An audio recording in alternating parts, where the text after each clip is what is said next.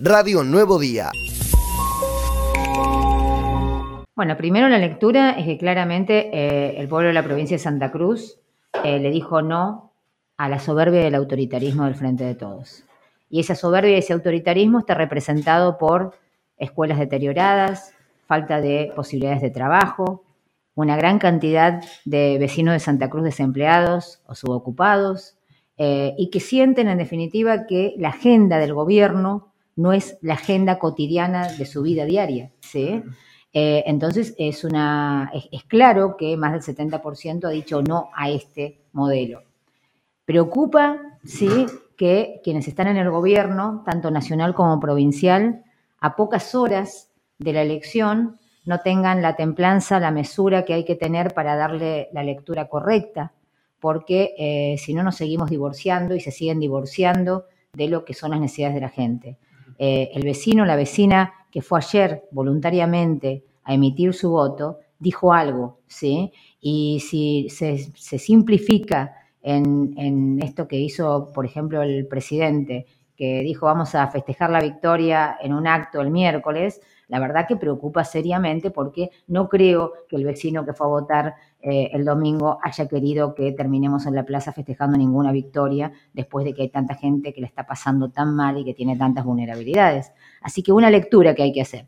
Y en cuanto a las figuras que surgen, eh, la verdad que es muy importante porque como un partido federal que somos, es muy importante que nos fortalezcamos, eh, que haya distintos referentes con distintas maneras de mirar eh, la realidad, porque nadie tiene la, verdad absoluta y cuanto más miradas y cuanto más eh, participación haya, y ojalá haya muchos más que se sumen a participar, vamos a tener un partido mucho más enriquecido y fortalecido. Así que la verdad que eso también lo, celebramos y es muy bueno. Yo creo que no es momento de pelea de políticos, ¿sí? Al contrario. Yo estoy convencida que eh, la persona, la, señora, el señor, el joven eh, que fue a votar el domingo y que optó por, por ser, optó por la opción de Claudio Vidal, siente y quiere lo mismo que aquellos que fueron a votar Cambia Santa Cruz.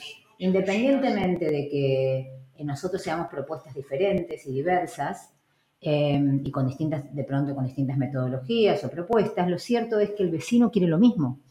Estoy convencida que quiere trabajo, que cree que de pronto la opción de ser es una mejor opción o el que eh, votó por Cambia Santa Cruz cree que es una mejor opción, pero ambos están cansados del el autoritarismo, de la soberbia, de la falta de cercanía.